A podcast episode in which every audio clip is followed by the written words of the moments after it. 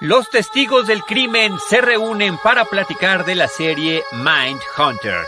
Roberto Coria y Lupita Gutiérrez en Cinemanet. Cinemanet. 15 años. El cine se ve, pero también se escucha. Cinemanet. Con Charlie del Río, Enrique Figueroa, Rosalina Piñera y Diana. Cine cine, y más cine. Cinemanet, decimoquinto aniversario. Bienvenidos. ¿Qué tal? Qué gusto saludarles. Yo soy Charlie del Río. Me da un eh, placer muy grande poder eh, estar en esta transmisión especial de 15 horas de duración eh, que estamos teniendo como celebración de los 15 primeros años de Cinemanet, este proyecto que arrancó en el 2005. A nombre de Jaime Rosales y de todo el equipo Cinemanet, Enrique Figueroa también está ahorita detrás en Bambalinas tras bambalinas, eh, les doy la cordial bienvenida de Diana Su, de Rosalina Piñera, pero hoy muy emocionados porque parte de este reencuentro que estamos teniendo tiene que ver con un podcast que también está cumpliendo 15 años, que surgió con nosotros como parte del mismo proyecto y se trata de los testigos del crimen. Antes de pasar con ellos, con Roberto Correa y Lupita Gutiérrez, eh, Diana Gómez de Idalí, ¿cómo estás? Hola, muy bien, gracias. Aquí, eh, pues muy emocionada escuchando también lo que les acaba de decir el equipo eh, de Cinemanet, que ha estado en diferentes etapas. Muchas felicidades, sabes que lo digo eh, de corazón. Eh, este es un día de fiesta y bueno, pues también contenta porque vamos a poder tener este espacio con los testigos del crimen. Si quieres comentarnos lo, que preparaste sobre ellos, por favor. Pues eh, se me hizo como, como muy importante, ¿no? Como mencionas, eh, están cumpliendo ellos también eh, pues ya bastante tiempo con este proyecto. Testigos del crimen, pues se transmitía tanto en radio como en internet. De hecho, en la actualidad podemos encontrar, gracias afortunadamente, todos los episodios que, que, han podido hacer. Y bueno, quería presentarles a Guadalupe Gutiérrez. Ella es licenciada en psicología, maestra en investigación psicoanalítica, Actualmente cursa maestría en criminología, ha estudiado tanatología, grafología, psicología del rostro, hace psicodiagnósticos y perfiles psicológicos. Esa es nada más la parte breve, porque si no nos quedamos todo, todo el, tiempo hablando de, su trayectoria. Y bueno, Roberto Coria es investigador en literatura, cine fantástico, es coescritor de obras de teatro durante 22 años fue perito en arte forense de la Coordinación General de Servicios Periciales eh, de la PGJSMX.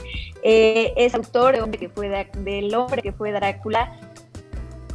Coordina junto con Vicente Quirarte las jornadas de literatura de horror de la filminería. Y bueno, algo tienen en común y es que imparten pláticas, talleres en diversos temas relacionados a su experiencia y que han tenido esta inquietud eh, por entender la mente de los criminales. Y creo que eso como, como también, eh, pues parte de esta curiosidad es lo que los ha llevado a tener toda esta experiencia y pues abordar este tema del que vamos a hablar hoy. Lupita Gutiérrez y Roberto Coria, qué honor, qué gusto y qué placer que estén aquí con nosotros. El placer es nuestro, verdaderamente estoy feliz por verlos a todos. Eh, es una ocasión verdaderamente memorable. Gracias, querida Dideli. Gracias. No, muchas gracias. Eh, yo creo que hay que hay que poner esto en su justa dimensión en el momento en el que haberles hecho un buen resumen.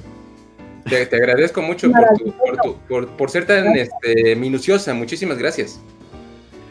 Eh, los Testigos del Crimen fueron uno de los proyectos eh, de los que formamos parte en Frecuencia Cero desde el 2005, de los primeros que salimos.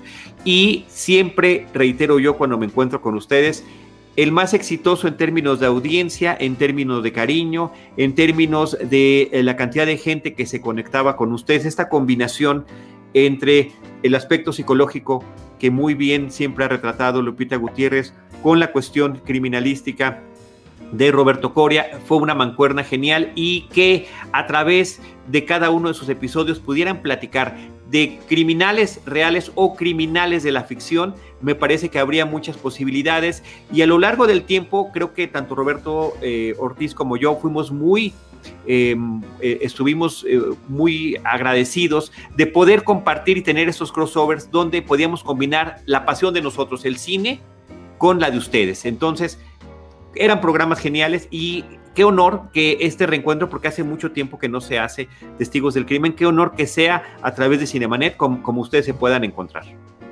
Grandioso. Eh, eh, no, sé si, si, quieres empezar, querida Lupita. ¿Con qué, con qué así de, pues,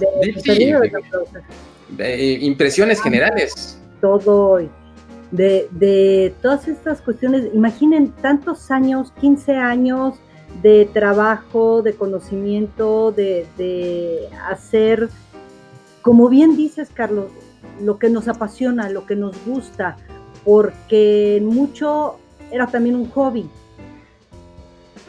Era aquellas cuestiones tan interesantes y cines.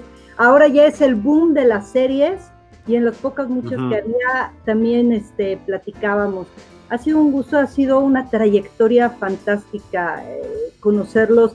Estaba escuchando hace un momento a, toda tu gala de invitados, Charlie, este, Antonio Quirarte, Edgar Luna, Paulina, Celeste, René, tantos que es un, es un verdadero gusto de verdad formar parte de esta gran familia. ¿No? lo, eres, lo eres, este, Lupita, de lo somos, somos parte de ese mismo grupo, de esa misma generación. Así. Roberto. Pues, yo, querido Carlos, yo, yo de veras me siento profundamente feliz por estar con ustedes el día de hoy. Eh, qué, grato reencontrarme con Lupita, digo, a pesar de que hemos mantenido una comunicación constante. Eh, eh, la última vez que nos vimos fue precisamente en un programa de Horroris Causa en el año 2016, o sea, ya llovió. Eh, pero, pero bueno, por lo que respecta a este momento, eh, yo nunca he menospreciado ni em, minimizado la aportación de todas las personas que han estado en el proyecto de Cinemanet a lo largo de 15 años, pero algo que nunca he tenido duda es de que tú eres el corazón, Carlos. Esta es la fiesta de 15 años que nunca tuviste. Eh, felicidades, felicidades de verdad por este Cinemanetón. Eh, eh, eh, eres un ejemplo de tenacidad, de lealtad a tus convicciones, de persistencia, porque es heroico el esfuerzo que has hecho a lo largo de todo este tiempo. Y, verdaderamente abriste el abanico, porque de convertirse en un programa de cine, eh, lo comenzaste a llevar a la, televisión, a otros medios. Eh, eh, te, lo, te, lo, reconozco, Carlos. Y fíjate que, creo que el tweet que publicó ayer nuestro querido Toño Quirarte es completamente cierto. Esta es la opción en podcast de cine más añeja que hay en habla hispana. Y eso es un enorme mérito, Carlos. Te, felicito de verdad. Y gracias por hacernos parte. en, en, algún momento en las redes sociales dijeron que solamente Batman fue, fue capaz de reunir a testigos del crimen. Eh, eh, eh, yo le añadiría ahora Cinemanet. No podíamos faltar a esta fiesta. Estoy muy honrado por tus palabras, pero debo decir, como dicen los Beatles, que esto no podría ser sin la ayuda de mis amigos. With a little help from my friends. De otra forma es imposible. Tanto la gente que está, eh, eh, que ha estado a lo largo de y detrás de este proyecto por tantos, tantos, tantos años. Ahorita ya les vamos a dejar que ustedes, Roberto y Lupita, sean los que lleven el programa, porque además se nos ocurrió un magnífico pretexto para estar con ustedes. Hablar de una serie de Netflix que se llama Mind Hunter, que eh, produce y algunos episodios dirigidos por David Fincher, donde se reúne eh, eh, criminales de la vida real, pero vistos desde el punto de vista de la ficción, el estudio de los perfiles psicológicos de estos criminales, en fin, ustedes nos van a hablar de todo esto, pero desde que yo vi por primera vez ese programa, dije, este es, este es un crossover perfecto para Cinemanet y para testigos del crimen. Vamos a entrar en materia, no sin antes agradecer a la gente que nos está escribiendo Gloria de la Vega, Jerry Studio, Diaboliquín Hernández, Judith Martínez, Ace Hogarth, Francisco Temores, BRF, gracias a todos. Estamos también a través de nuestro canal de YouTube, eh, Cinemanet 1 en YouTube. Ahí está la transmisión. Ahí está una cosa que se llama Super Chat. En el caso de que quieran y puedan aportar algo para la producción de este programa, para el esfuerzo que estamos haciendo aquí todos los involucrados, se los agradeceríamos muchísimo. Super, eh, muchísimo Super Chat en el canal de YouTube. Ahora sí, Mindhunter, eh, querido Roberto Coria y Lupita Gutiérrez. Gracias, querido Carlos. Pues de entrada, Guadalupe, me da tanto gusto verte. Eh, me parece un gran pretexto esta serie para que nos volvamos a encontrar. Eh, yo creo que estamos un poco oxidados, digo, a pesar de que eh, en Horroris Causa estoy relativamente en pues acción frecuente, pero Testigos del Crimen tiene tanto tiempo que no, que no está junto. vamos a ver cómo, cómo, conservamos este, las cosas, querida Lupita. Vamos, vamos a recordar aquí junto con, Charlie, tú y yo, Deidali, que está calladita, pero apoyando. Muchas gracias, Deidali. Y, y la, eh, eh, yo creo que lo escribiste extraordinario, es el pretexto perfecto. Qué malo que necesitemos pretextos, pero qué genial que tengamos pretextos. Eh, y Manhunter, Manhunter lo merece. En algún momento, Roberto y yo, cuando salió la serie, es más, este, yo había visto de, ah, pues ahorita la veo en un rato, y recuerdo que Roberto me dijo, tienes que verla, tienes que verla. Ah, ese fin de semana la vi y la terminé. Impactante. Qué, bueno que, qué bueno que lo hiciste. Pues, pues fíjate que yo, yo eh, quiero pensar en este encuentro. Eh, también en 2016 regresaron los expedientes secretos X. Eh, la serie de Chris Carter fue, fue muy interesante verlos de vuelta ya maduros, ya, ya este, pues, eh, con toda la experiencia acumulada, pero en algún, en algún momento me causó a mí mucha este, pues, emoción eh, que le dice Scully a Mulder, que, que están juntos, y le dice Scully, ay, ¿cómo, cómo eh, te acuerdas de, todas las persecuciones, de, de, toda la, emoción, de todo el sobresalto, de toda la investigación?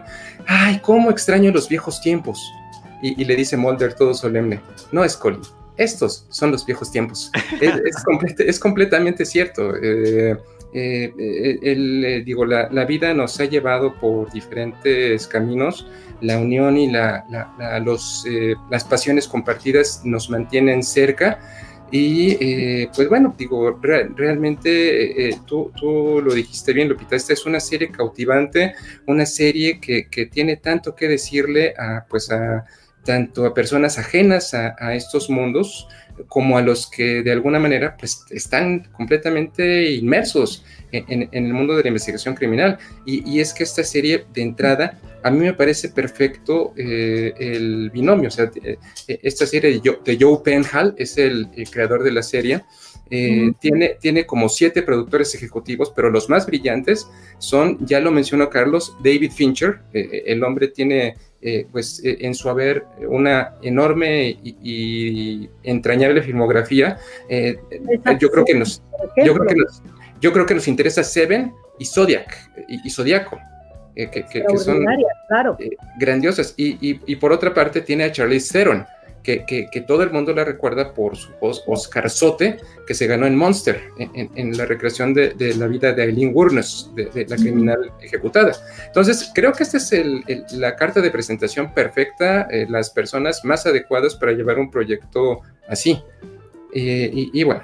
Exactamente completamente. Yo creo que, que Mindhunter, ¿no? en primera, nos vamos a la, a la parte básica donde eh, se inspira esta serie, precisamente que es eh, todo este contexto del FBI. Ese, bien. ah, ya lo tengo por allá. Pero el mío es de, con otra este, carátula. es que esta es una edición viejita, de 1995. Insisto, ya llovió ya. Sí, la mía, la mía trae, otras figuritas, pero eh, todo esto es, uno, como bien decían, bueno, ¿qué hay en la mente del criminal literal, no? Lo que siempre nos hemos preguntado, al menos los testigos del crimen, el cine desde estas cuestiones, yo creo que mucha gente y muchos de los que, de, los que nos han seguido, de los que nos han apoyado, también se preguntan esto, o sea, ¿qué hay en la mente del criminal? Y la serie creo que retrata muy bien todos los eh, tropiezos, hallazgos, eh, aciertos, avances que van plasmando desde una parte, uno, técnica, que desde ahí, por ejemplo, la, la, organización la parte criminalística es básica, pero la otra, algo eh, fundamental, que es la, motivación interna, la motivación psicológica. ¿Qué lleva a hacer qué, a quién y por qué? ¿No? Con todas estas cosas, con todas estas condiciones, llama la atención. Y Mindhunter creo que que le hace un buen honor precisamente a, todo este trabajo que se armó. Definitivamente. Y creo que uno de los aspectos que es eh, importante destacar, la forma tan amigable e interesante en el que se va presentando la historia al público. creo que en algún momento será muy importante, ustedes que conocen bien cuál es la historia real, cuáles son las diferencias que la serie tiene eh, con la realidad. Porque al final de cuentas, se dramatiza con fines de llevar una mejor narrativa. Pero creo que la idea básica, que es de que estos investigadores del FBI decidan empezar a hurgar en la mente de los criminales confesos y que ya están además en prisión resulta sumamente interesante. Yo le decía a Roberto en alguna plática previa antes de este programa, después de ver Hunter y de enterarme de este aspecto eh, en el que está basado de la realidad, ya veo completamente distinto el silencio de los inocentes. Silence of the Lambs ya cobra otra dimensión porque finalmente sin este sustento, miren nada más, por ejemplo, esa fotografía es grandioso eso. de Kemper que nos está poniendo, el de la, el de la, el de la serie y el de eh, la realidad. Que por cierto, qué, qué forma de presentar a un ser tan detestable con tanto carisma. Es impresionante lo que hace la serie en, ese sentido, ¿no? Entonces, bueno, me parece que es, importante e interesante toda esta luz que nos echa la serie, amén de traernos una historia eh, que es eh, que te atrapa por completo. Grandioso. Y, fíjate, yo creo que, que, vamos a retroceder un poco, Carlos. Yo creo que el gran artífice de que estemos reunidos esta mañana es un señor que se llama John, se llamó John Edgar Hoover. John Edgar Hoover es reconocido por ser el primer director del Buró Federal de Investigaciones. Bueno, el FBI fue creado en 1908, tenía eh, una, eh, organización diferente, pero bueno, la forma que conocemos hoy en día, la reestructuración que hizo, eh, lo convirtió en el primer director del FBI en el año de 1900. 35, creo, eh, hasta su muerte en 1972. Pero el hombre fue visionario en muchos sentidos porque él estaba consciente de que tenía que evolucionar la investigación de los delitos, tenía que incorporar ciencia, tenía que incorporar eh, criminología, conocimiento de la mente, de los procesos que llevan al hombre a delinquir. Entonces, bueno, eso, eso fue una de sus últimas eh, acciones, fue pues avalar la creación de la unidad de, ciencias del comportamiento, eh, un, un, eh, dado integrado por evidentemente antiguos policías, miembros en activo, pero que habían estudiado criminología, que habían estudiado criminalística. Así, así, fue como pues decidió penetrar en la mente pues, del enemigo con la intención de poderlo capturar. Eh, eh, vale la pena decir que todo inició con un señor que se llamó Howard Tetten eh, y, bueno, Patrick Mulani, personas, pero los más notorios de, este, pues, de este grupo recién creado era un señor que se llamó Robert Kenneth Ressler, el hombre al que le cuelgan usualmente el, mérito de haber creado el término asesino en serie, que ya podremos ahorita profundizar en ello, y un señor que se llama John Douglas, porque él todavía, todavía está vivito y y, precisamente eh, ellos, este, no solamente incorporaron esta nueva manera de atacar el crimen, sino comenzaron a, visualizar otras maneras de, eh, eh, llevarlo. O sea, se, reunió, se reunió, por ejemplo, Ressler eh, con, se me olvidó el nombre del, eh, escritor, para escribir un libro que se llama eh, El que lucha con monstruos, que es muy, muy interesante. Y, el subtítulo del libro era Mis 20 años cazando monstruos para el, FBI. Y, bueno, en esta misma estirpe de libros, es así como eh, John Douglas se reúne con un señor que se llama Mark Olshaker y eh, crean este eh, libro que se llama Mindhunter, que pues que se va a convertir la, en, la base de, del programa que tanto nos gusta. Así es. Y de aquí también hay, hay este conjunto de, yo creo, ya hablando, digamos que desde la conexión de, personalidades, yo creo que sí cargó mucho e influyó no solamente la, la sapiencia que tenían, yo admiro profundamente, de verdad, yo profundamente admiro a estas personas que son visionarios, que dicen, creo que aquí hay algo, o es sí, sí es el malo y ya lo agarramos y ya confesó, como sea, y ya lo encerramos, ya, punto. Sí, porque además una de las cosas que hacen es ir a entrevistar a los que ya están encerrados. Uno voltearía y decía, oye, ¿cómo para qué? Ahí, está ya encerrado, ya lo agarramos, ya triunfó el bien, se hizo la justicia. No, ellos plantearon es hay que adelantarnos a para poder hacer, prevenir. Una de las cuestiones que se busquen, en, al menos en criminología y en la psicología y todas estas cuestiones. Y a pesar de, de todo lo que vivían, estas dos mentes, la verdad, se conjuntaron para profundizar, para ver más allá en una cuestión de lo observable de bueno, pues es un asesino porque dijo que mató y sí, mira, aquí está el arma y sí, sí mató, ¿no? No, es, ¿por qué mató? ¿Qué pasó? ¿Qué viviste? Y lo que siempre he dicho en Testigos del Crimen, lo seguiré diciendo y lo seguiré repitiendo. Todo este análisis nos ayuda a entender qué fue lo que hicieron ellos. ¿Qué onda con estas personas? Literales, ¿qué tienes en la cabeza, no? Para que hagas eso pero jamás para justificarlas. Claro. Jamás. Pudieron haber tenido, y una de las cosas que mencionan precisamente tanto en la serie como que, es en lo que van dando como conclusiones, eh, Resler y Douglas, es tuvieron una infancia, la mayoría de ellos, terrible, y no solamente maltrato, sino un maltrato emocional. En una época en donde al maltrato emocional no se le daba, y psicológico no se le daba tanto peso. ay, bueno, aguantan, son niños, pues, pues, así se aprende, ¿no? Así, así crecemos todos. Y dijeron, no, pues es que este detallito más este detallito se conjuntaron para que después resultara esto. Entonces, podemos entender, pero jamás justificar. Y es parte de lo que ellos hacen, profundizar en esto y presentarnos esto. Ahorita que, pusieron la, la eh, foto de Ed Kemper del, del actor, Roberto y yo comentamos en, su momento, cuando vimos la serie, que fue, ¿qué impacto?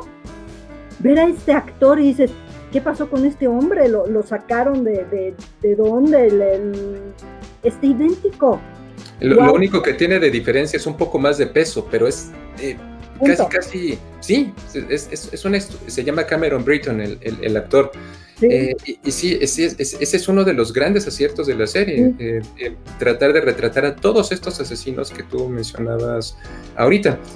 digo, para, para, ir complementando el, el trinomio, porque bueno, inicia, se llama, aquí le ponen al equivalente a John Douglas, se llama Holden Forth. Es, un joven negociador de rehenes que trabaja para, para el FBI en la, en la, serie, comienza en 1977, conoce a Bill Tench, que es el equivalente de Robert Ressler, eh, un agente más experimentado que se convierte pues en su compañero, los dos se dan cuenta de que conviene comenzar a estudiar a los criminales ya capturados para obtener información. Ahí está eh, gracias eh, eh, por, la información. Ahí está John Douglas de la vida real y, Holden Ford, el, el símil, digámoslo, digámoslo así. pero complementa este, esta triada la doctora Wendy Carr, que es la actriz Anator, el protagonista de una serie que yo sé que te encantaba, Carlos, que, que a mí también me, me, gustaba, que se llamó Fringe. Una estupenda serie de ficción en su momento. Bueno, el chiste es que ella, Wendy Carr, que es profesora de psicología de la Universidad de Boston, es el símil de una mujer que fue muy importante en esta época que se llama, se llama porque todavía sigue viva, es la, doctora Anne Walbert Borges. es la mujer era, eh, eh, pues, eh, estaba especializada en atención a víctimas de violencia, concretamente con perspectiva de, género. Y, curiosamente, los tres, Douglas, Ressler y Borges, escribieron un libro en 1988 que se llamó Homicidios Sexuales, Patrones y Motivación. Es, es, un libro que vale la pena echarle un vistazo. Este trinomio fue, fue, me, pareció muy, muy afortunado que, que, la serie de televisión de Penhal, eh, que, que, nos reúne, pues haya, haya em, eh, convocado a los tres grandes miembros. Digo, está Roy Hazelwood, o sea, hay muchas otras personas eh, en, el en, en, la unidad de ciencias del comportamiento.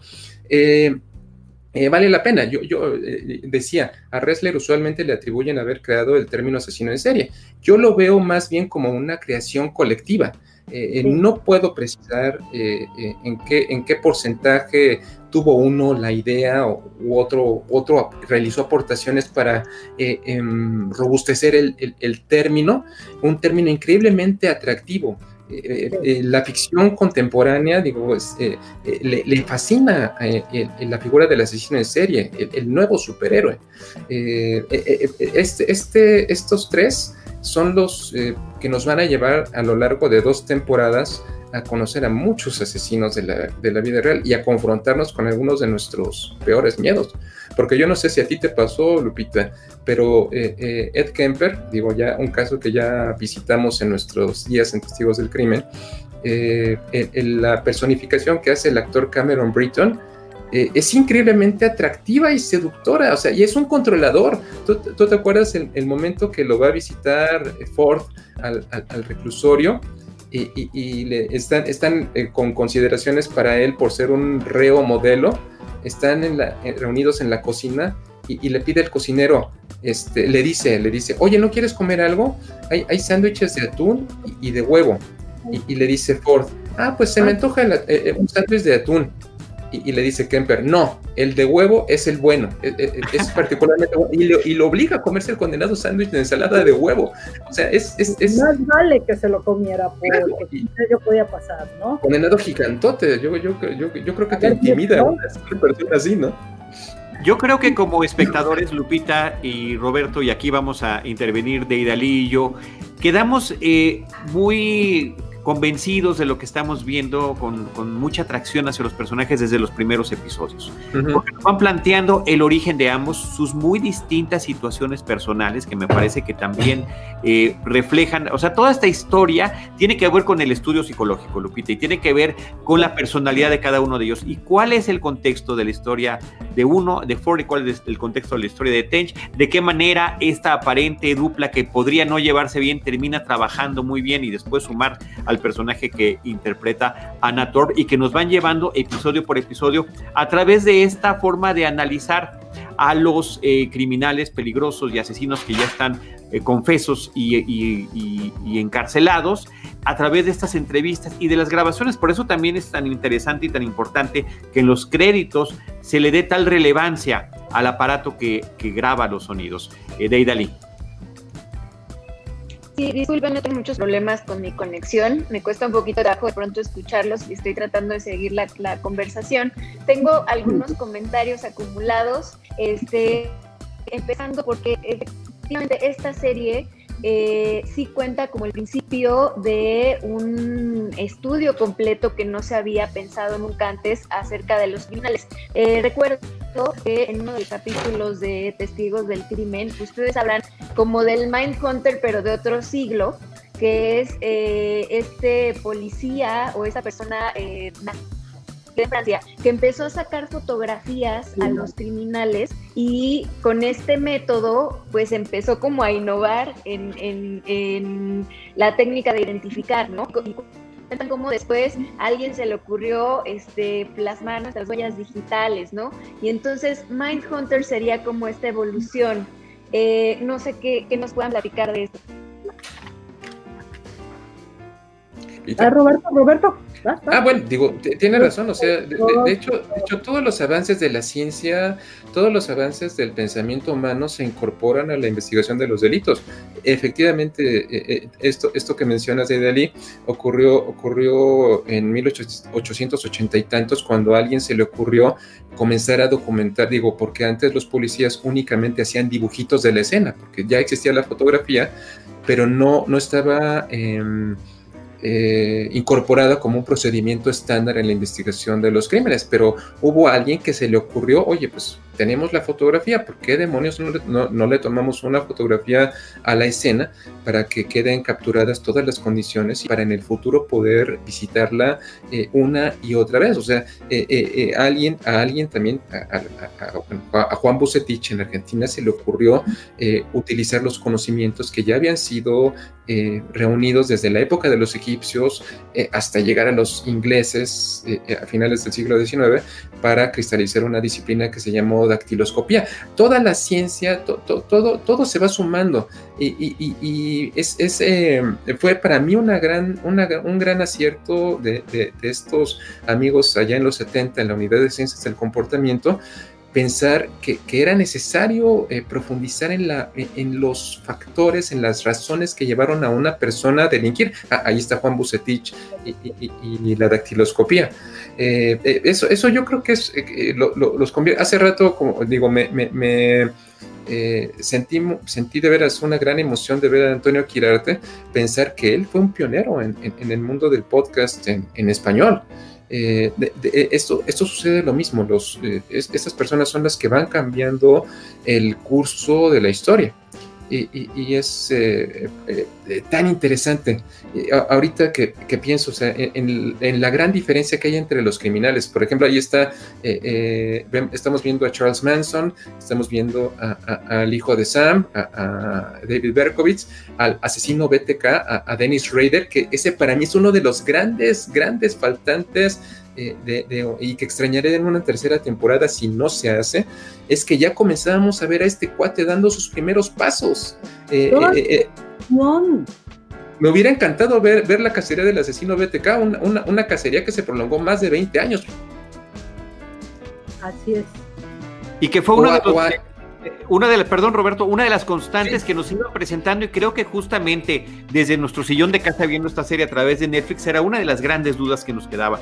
¿De qué manera lo van a terminar integrando? Porque ciertamente, como comentas, eh, la serie de Mindhunter lleva dos temporadas completas. Me parece que la uno es, es muy superior a la primera. Siento que hay un poco de, de aspecto anticlimático en la segunda. No que no deje de ser interesante, pero no tan relevante como esos momentos climáticos a los que nos lleva la primera, justamente uno de ellos con Kemper eh, y, el joven investigador. Pero eh, pues ahora después de la pandemia y después de tantas cosas que han sucedido, ha quedado en entredicho la posibilidad de poder continuar la serie. Creo que no han terminado de cerrar con un no definitivo, pero es un no en el mediano plazo, no se ve ninguna claridad de que pueda continuar. Pero a pesar de que eso pueda o no suceder, me parece que lo que ya tenemos, lo que ya existe, eh, es, eh, eh, es extraordinario y hay que revisitarlo. Sí, definitivamente. Tienes toda la razón. O sea, es que la serie es redonda. O sea, digo, e, esa primera temporada, la recreación de época, la música que utilizan, o sea, es en, algún momento de ponerla tan socorrida Psycho Killer de los Talking Heads en el final de un capítulo. O sea, eh, la, serie era redonda, es redonda. Y, efectivamente la segunda no es del todo mala. O sea, para mí tiene muchos, eh, digo, evidentemente no alcanza la estatura de su formidable hermana mayor, eh, pero tiene grandes momentos. Creo que para mí el error, digo, en la primera vimos como asesinos a, Ed Kemper, vimos a, Jerome Brudos y a Richard Speck, fueron tres asesinos. en la segunda temporada ya vimos como a 11 asesinos. Eh, tal vez el más, el más. Hay uno Manson, ¿no? Y que, fíjate que me gusta precisamente esto cuando, ¿te acuerdas cuando va eh, Ford y, Tench a ver a Manson en el penal en California? Se encuentran con Ed Kemper, Ford se encuentra con Ed Kemper y, le dice, ah, ¿cómo está este agente Ford? Gustan verlo. ¿Me viene a entrevistar de vuelta? Y le dice, no, venimos a entrevistar a Charles Manson. Y, hace nada más cara a Kemper, mmm, el farsante. Eh, eh, es que hasta, hasta, dentro de los asesinos hay pedigrí, porque yo siempre he visto a Manson como, como un sujeto increíblemente popular, pero como un gran farsante. O sea, el tipo realmente es, es un, fue un sujeto que embaucó, que, que, que tuvo suficiente imán para pues arrastrar a otras personas y sacar lo peor de ellos. O sea, yo, eh, eh, eh, y me gusta que, este actor, Harriman se apellida, que es el mismo actor que interpreta a Manson en Érase una vez en Hollywood. Sí, Manson fue un gran manipulador y por eso hicieron lo que hicieron. Pero digo, a ver, de, de este asesino llamado, aplaudido, porque lamentablemente le aplauden.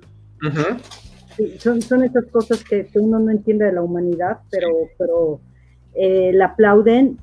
Pues no, su, su disque mérito fue esta manipulación tan grande que hizo en una conexión de, de saberse un niño y adolescente abandonado, maltratado, con estos que conjuntó para formar la familia.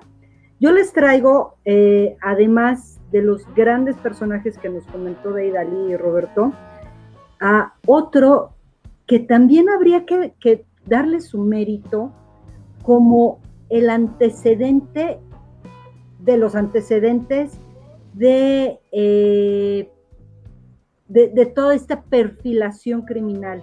Y es un señor, es un psiquiatra forense que se llama James Brussel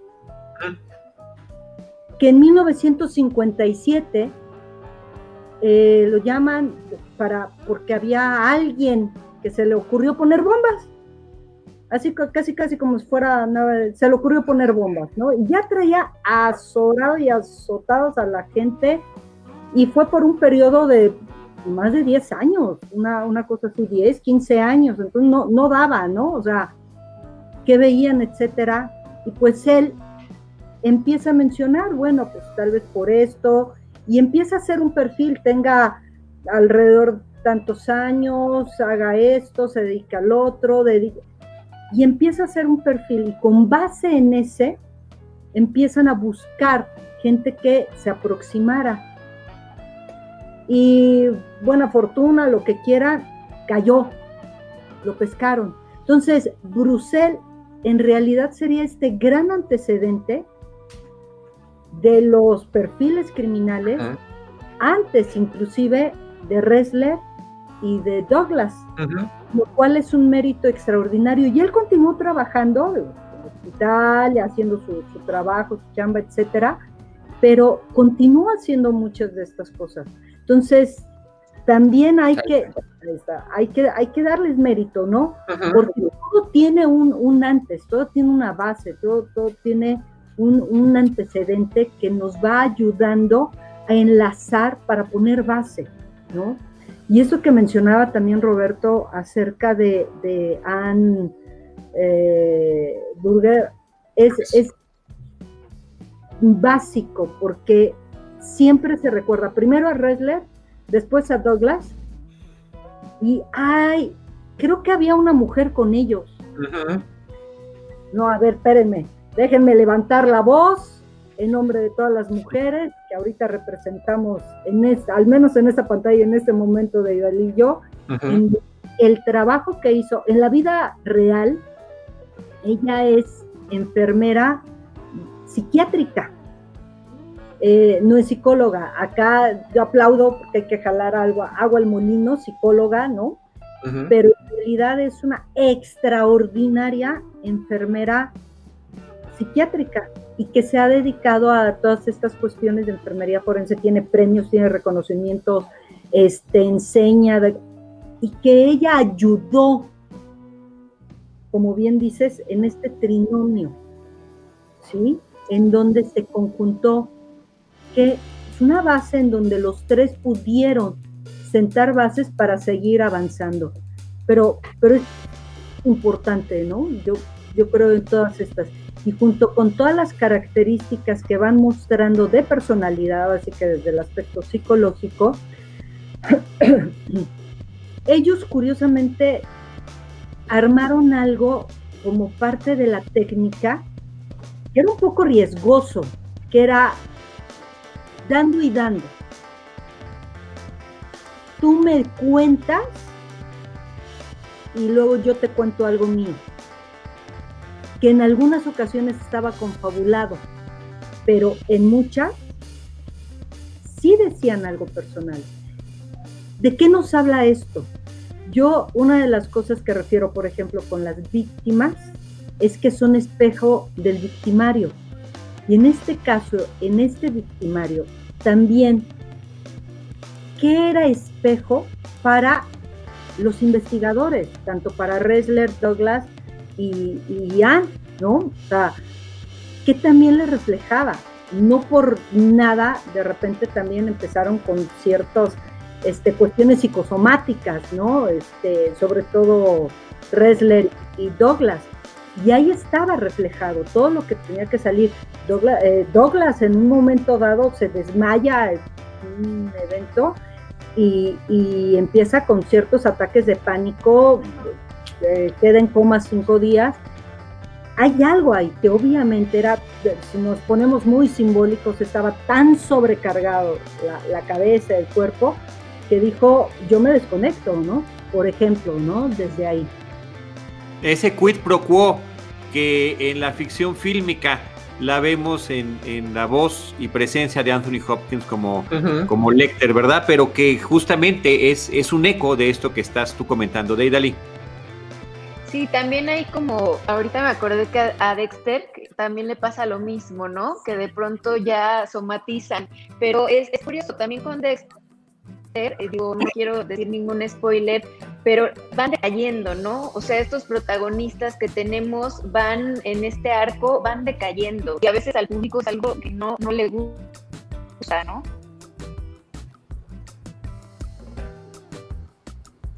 Fíjate, sobre esta de Dali, fíjate que a mí no me gustó que comenzaran en la segunda temporada, que yo creo que fue uno de los aspectos que, fue eh, alejándome un poco de la serie, es que profundizaran tanto en eh, las vidas personales de los protagonistas. Eso, eso este, me sobró a mí un poco eh, y, me voy al ejemplo directo de la ley y el orden.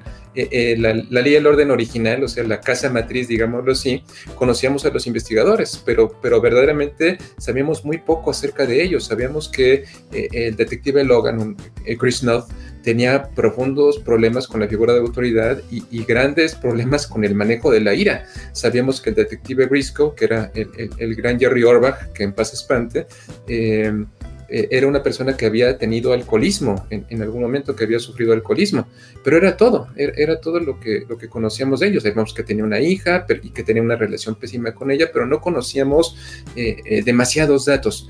Aquí en este caso, a mí me pareció eh, decididamente una decisión eh, eh, incluyente. Y sí, el, hacer explícitamente al, personaje de, de, Anna Thor lesbiana. Y, ese, digo, cada quien es absolutamente libre de querer a quien le pegue la gana. O sea, no me meto con, con, eso, es completamente potestad de cada uno saber a quién amar pero, pero creo que, creo que ese, ese drama eh, de pareja como que me distrajo un poco en, en algún momento de, eh, la trama. Eh, en contraposición, en el último capítulo que vemos la cacería eh, de Wayne Williams, que, fue eh, el principal sospechoso de cometer estos asesinatos de niños en Atlanta entre 1979 y 1981, fue muy interesante, porque estaban luchando verdaderamente contra reloj para tratar de demostrar la, responsabilidad de este, de este sujeto. Eh, insisto, no tiene malos momentos, ahí está, gracias por, poner a Wayne Williams. Jaime eh, Rosales en la producción, como siempre, ilustrando de la mejor manera. Y, eh, gracias, Jaime, por, y, he estado comparando y trayendo toda la información que hemos comentado. ¿eh? Bueno, que han comentado ustedes. Eso es lo que noto. O sea, gracias, Jaime, te lo, te lo, te lo aprecio muchísimo esto. Sí, es, es, es, una serie que, definitivamente tiene mucho que dar. Yo, yo creo que si optaran en algún momento por vencer todas estas dificultades que mencionas, Carlos, y, retomaran el proyecto e hicieran una tercera temporada.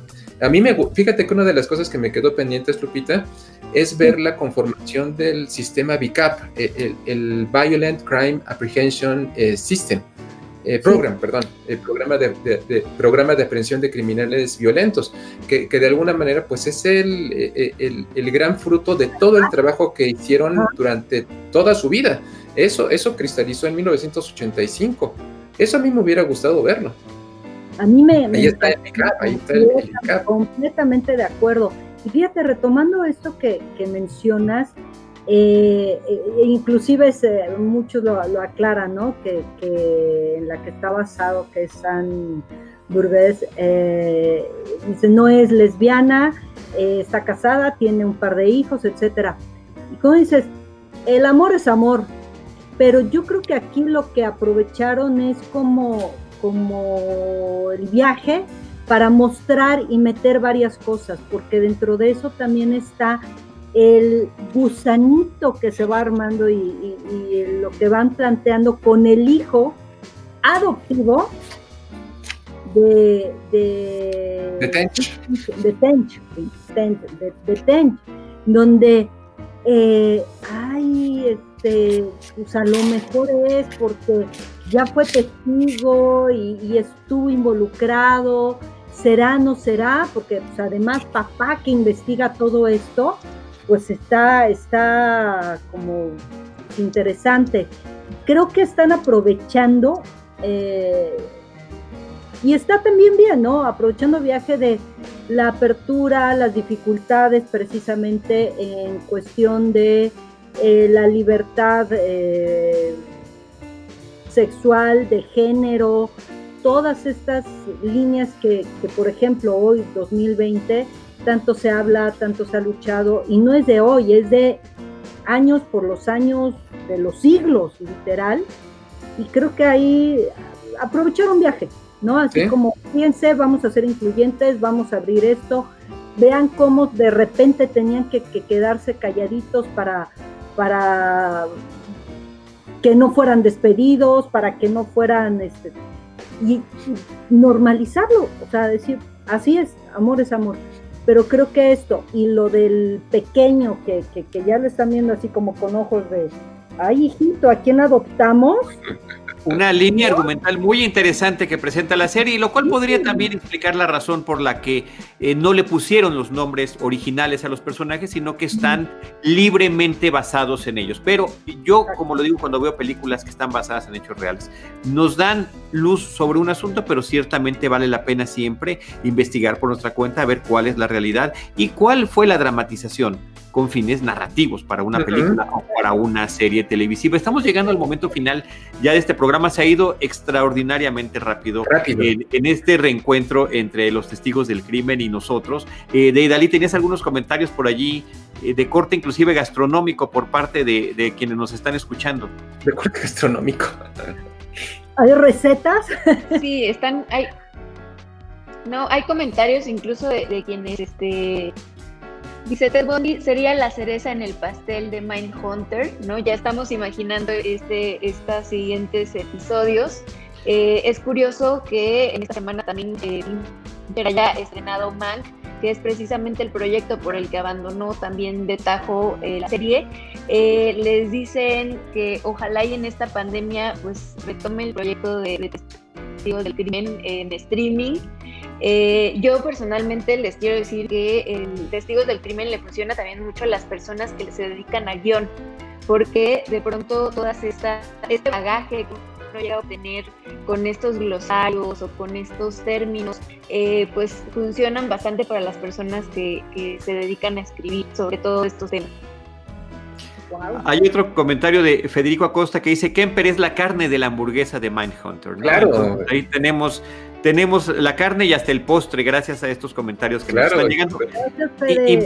Y, muchos otros más. Este, bueno, Ros Pinera que al rato se integra, Becky Stiller, Francisco Tremores, eh, Judith Martínez, muchas gracias Marisa Oviedo, a todos los que se están conectando, mucha gente que los ha seguido a lo largo de muchos años. Creo que ahí está la recomendación eh, de la que apenas abríamos boca. Yo creo que inclusive esta serie daría pie para un Mindhunter un episodio a la vez, donde se vaya platicando episodio por episodio de lo que vamos viendo, Roberto y Lupita. Sí, definitivamente es una serie que tiene tantas posibilidades. Eh, ojalá que, insisto, se, retome. Eh, a, mí me encantó la inclusión y la fuerza que le dieron al personaje de Ana Torb, ahorita que, hablaba Lupita de la perspectiva de género. Eh, en un medio completamente masculino, en un medio donde se minimiza a la mujer, eh, todas las aportaciones. En algún momento ustedes recuerdan en la segunda temporada que, cuando Tench y, Ford están ocupados en otra cosa, ella es la que toma la batuta y la que dirige entrevistas. O sea, es una mujer empoderada. Eh, era un gran personaje eh, el, de Anna Thor. Y pues bueno, de, verdad me, emociona mucho todo, todo lo que, lo que han leído este, tú, Carlos, y de Dalí y, pues le, envío un saludo muy grande a todos los leales seguidores que se mantienen fieles a lo largo de los años. Y bueno, pues e, esperemos en el futuro reencontrarnos. Ahí están. Francisco Temor dice, muchas gracias a Cinemanet por traer de nuevo a los testigos del crimen y fileza a Cinemanet por sus 15 años. Eh, David Lara, hola a todos. Marisa Oviedo, en fin, más capítulos. Todo el mundo quiere más capítulos de ustedes. Así que bueno, nosotros les dejamos esa puerta abierta. Gracias nuevamente, Lupita y Roberto, por haber aceptado esta invitación para celebrar nuestros 15 años de, testigos del crimen y de Cinemanet, de tener la posibilidad de que el público los pudiera escuchar a ustedes una vez más juntos. Eh, y ahí queda el gusanito de lo que todo el mundo ha comentado. Eh, por ahí alguien puso, en estos tiempos de pandemia se puede por streaming, así que bueno, ahí se abren las posibilidades. Muchas gracias, Roberto. Al contrario.